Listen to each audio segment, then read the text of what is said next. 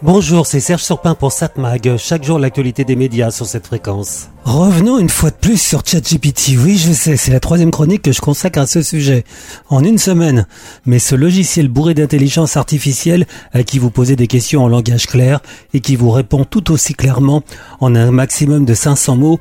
Donc ce logiciel est assez révolutionnaire. Déjà, rappelons que c'est un programme développé par OpenAI. OpenAI, c'est une entreprise à but lucratif plafonné. L'objectif de cette société est de promouvoir et développer un raisonnement artificiel à visage humain qui profitera à toute l'humanité. Autrement dit, il est ouvert à tous.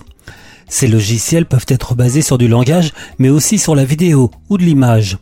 Ainsi, avec le logiciel DAL-I, lui aussi développé par OpenAI, il s'est posé récemment une question fondamentale.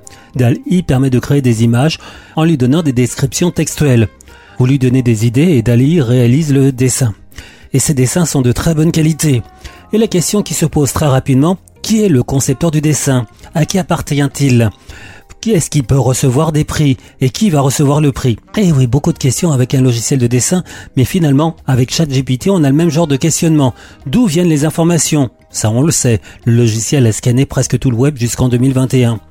On rappelle d'ailleurs que les auteurs de ces informations que ChatGPT a scannées, donc les auteurs sont presque impossibles à déceler. Même s'il y en a évidemment des auteurs, ils ne seront jamais rémunérés de la version de ChatGPT ouverte à tous. D'ailleurs, ChatGPT, on le conçoit un peu comme un super Wikipédia. Ce n'est pas vraiment une erreur, à part que Wikipédia est écrit par des humains qui remplissent des pages manuellement, pages qui peuvent être corrigées par d'autres humains. Alors qu'avec ChatGPT, au départ, on a un texte écrit par une machine, mais qui peut quand même être modifié si un lecteur décèle des erreurs. Mais ça donc, c'est la version de ChatGPT que nous connaissons, ouverte pour l'instant à tous. Mais ce genre de logiciel a un potentiel énorme. Imaginez un mode d'emploi utilisant cette technologie. Ça vous est pas arrivé avec votre voiture et vous voulez changer un pneu, régler simplement le rétroviseur qui change de position tout seul et vous cherchez la réponse dans un mode d'emploi, un mode d'emploi avec un nombre incalculable de pages, des centaines, pas évident de trouver la réponse. Et donc avec un logiciel dans le genre de ChatGPT, vous posez votre question comment changer le pneu, il répond simplement à la question. Régler le rétroviseur? Bah c'est pareil. Imaginez donc. Imaginez aussi une box. Je viens d'en changer une. Il n'y a pas de mode d'emploi fourni. Et je cherche comment enregistrer un programme. Option prévue par mon opérateur. Temps normal, j'essaie de trouver la solution sur Google. J'obtiens des réponses, mais elles sont pas toujours très claires. Avec un chat GPT développé par mon opérateur, il me donnera la réponse, simplement.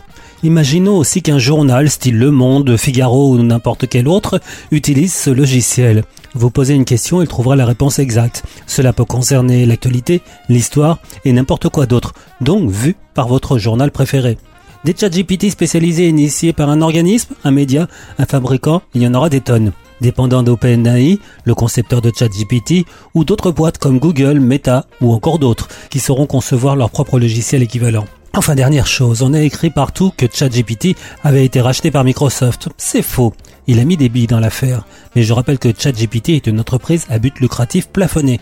Traduction, Microsoft touchera une forme de dividende sur l'utilisation du logiciel.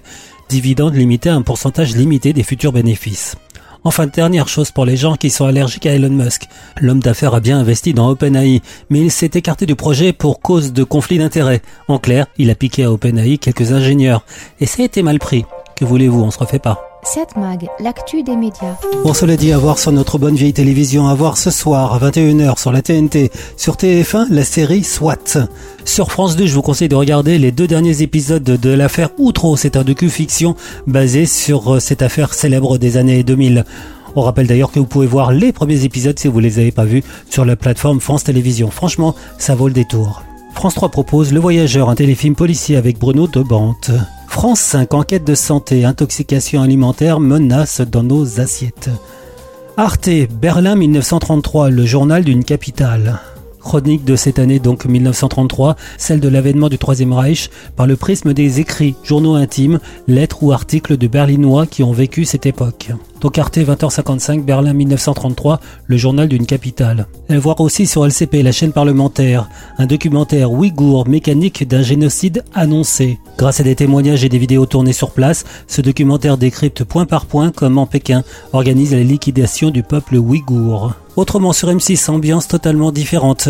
Caméra Café, 20 ans déjà. Et oui, le retour de cette émission mythique Caméra Café qu'on a vu tellement souvent sur M6. Et là, donc, euh, une escroquerie vaut à Jean-Claude d'être envoyé. Chargé par les dirigeants de le faire déguerpir rapidement, Hervé va l'aider à faire ses cartons. Hein On peut imaginer un peu tout et n'importe quoi.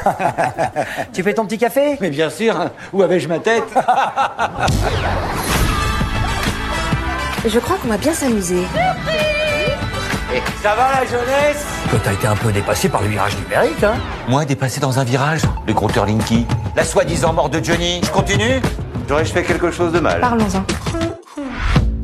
Qu'est-ce que je vais devenir, Bébert Parce qu'à 60 pieds, je retrouve pas du boulot comme ça. On n'est pas bien là, en pleine nature. Tu vois, c'est pour ça qu'on peut pas laisser bousiller cette planète. Caméra Café, 20 ans déjà, et ils n'ont pas changé. Ou si peu. Mardi 24 janvier sur M6. 7 Mag, l'actu des médias.